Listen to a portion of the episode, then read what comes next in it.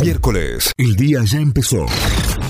Y esto es lo que tenés que saber para arrancar en Notify. Ahora sí, vamos a las noticias. Nos informamos a través de nuestra web notify.com.ar. El PRO y la UCR se reúnen por separado para definir las posturas sobre el balotaje.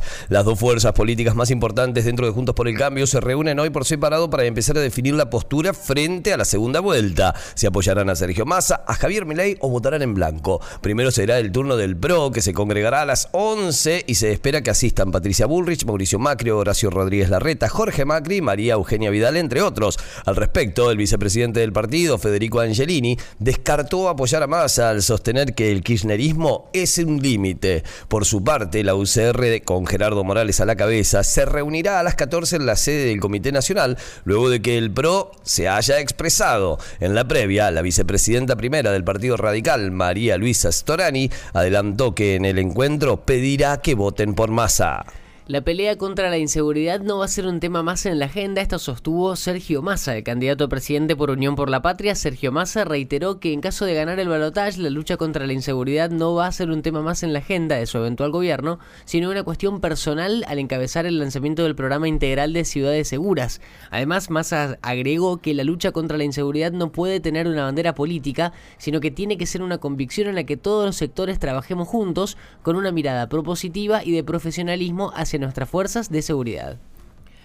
Schiaretti envió un proyecto a la unicameral de en homenaje a Sonia Torres. El gobernador Juan Schiaretti envió proyecto de ley para la construcción de un monumento conmemorativo del legado de lucha por la memoria, verdad y justicia emprendido por Sonia Torres. Al aludir a la importancia de la figura que pretende homenajear, afirma que Sonia fue una de las tantas mujeres que ante la desaparición forzada de sus hijos en manos de la última dictadura se puso en condición de lucha.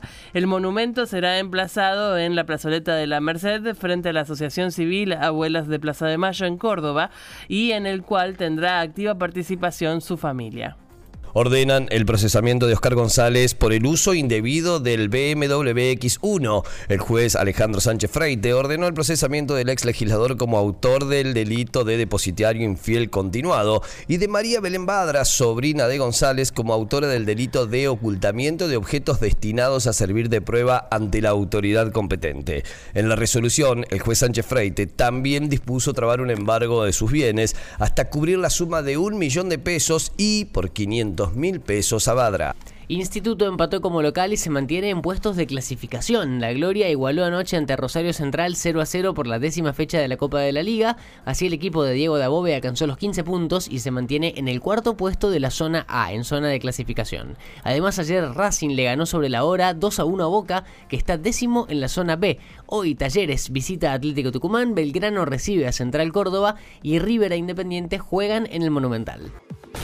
Notify, las distintas miradas de la actualidad para que saques tus propias conclusiones. De 6 a 9, Notify, plataforma de noticias.